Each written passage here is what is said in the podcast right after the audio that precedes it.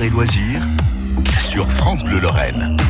Raphaël Marcellia. Une semaine magique avec John Horn sur France Bleu qui nous a emmené sur le toit du monde, l'Everest, le Lhotse. Dans la foulée, vous avez bien sûr euh, toutes les informations, détails hein, de, ce, de cette expédition incroyable, exceptionnelle, jusqu'au sommet, jusqu'au toit du monde, 8849 mètres.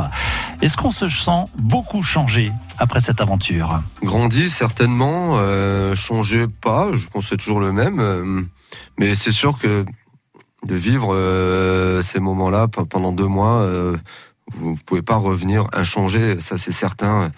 Je pense qu'il y a de l'assurance en plus, il y a peut-être voilà, ce qui vous voyez aussi les choses, il y a beaucoup de choses que vous voyez différemment, euh, peut-être, mais euh, certainement changé, mais du bon côté.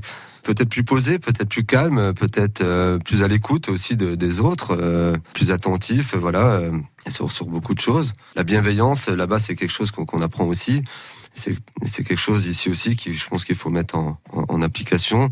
Souvent tête, dans le guidon et on fait pas toujours attention à ce qui est autour de nous. On s'en fout un peu, mais c'est ce qui permet de, revenir un petit peu aux sources aussi, de, de vivre des choses comme ça voilà, on revient un petit peu à l'essentiel. Jonathan Kubler, John Horn, je vous remercie vraiment euh, de ce temps passé avec nous toute cette semaine sur France Bleu pour euh, parler bien sûr de ce joli euh, périple, belle ascension, double ascension même.